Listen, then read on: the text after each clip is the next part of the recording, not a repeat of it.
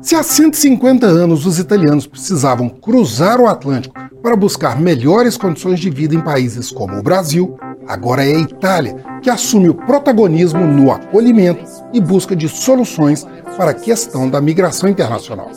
Mas qual é o papel da Itália na questão dos migrantes no Mediterrâneo? Este é Vasto Mundo, podcast de relações internacionais do tempo, e juntos vamos saber mais sobre a crise migratória.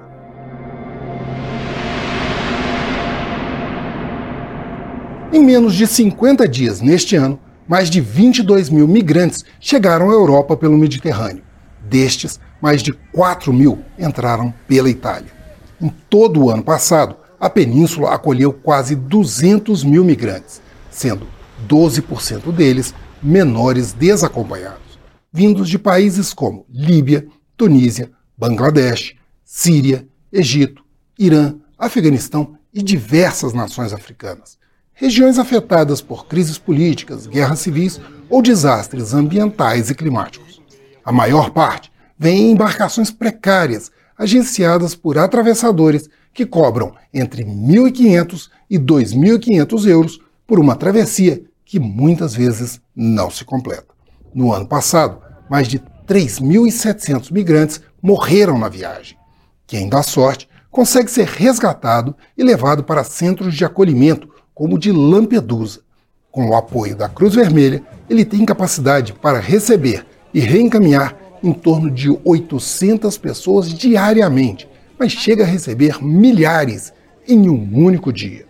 Um relatório do Departamento do Tesouro italiano, divulgado pelo jornal La Estampa, estimava que custa cerca de 30 mil euros abrigar um migrante por 18 meses.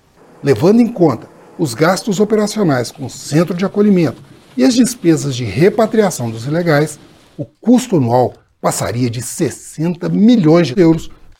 Um dos desafios dessa crise começa a ser superado com a aprovação do Pacto sobre a Migração e Asilo da União Europeia, estabelecendo a solidariedade obrigatória entre os 27 Estados-membros. Assim, quando a situação se torna crítica em um país acolhedor, como é o caso da Itália, os demais membros têm a obrigação de ajudar a atenuar a pressão populacional e assumir a sua parte na solução. Eu sou Frederico Duboc e este foi Vasto Mundo. Acompanhe este e outros episódios no YouTube, nas plataformas de streaming e na programação da FM O Tempo.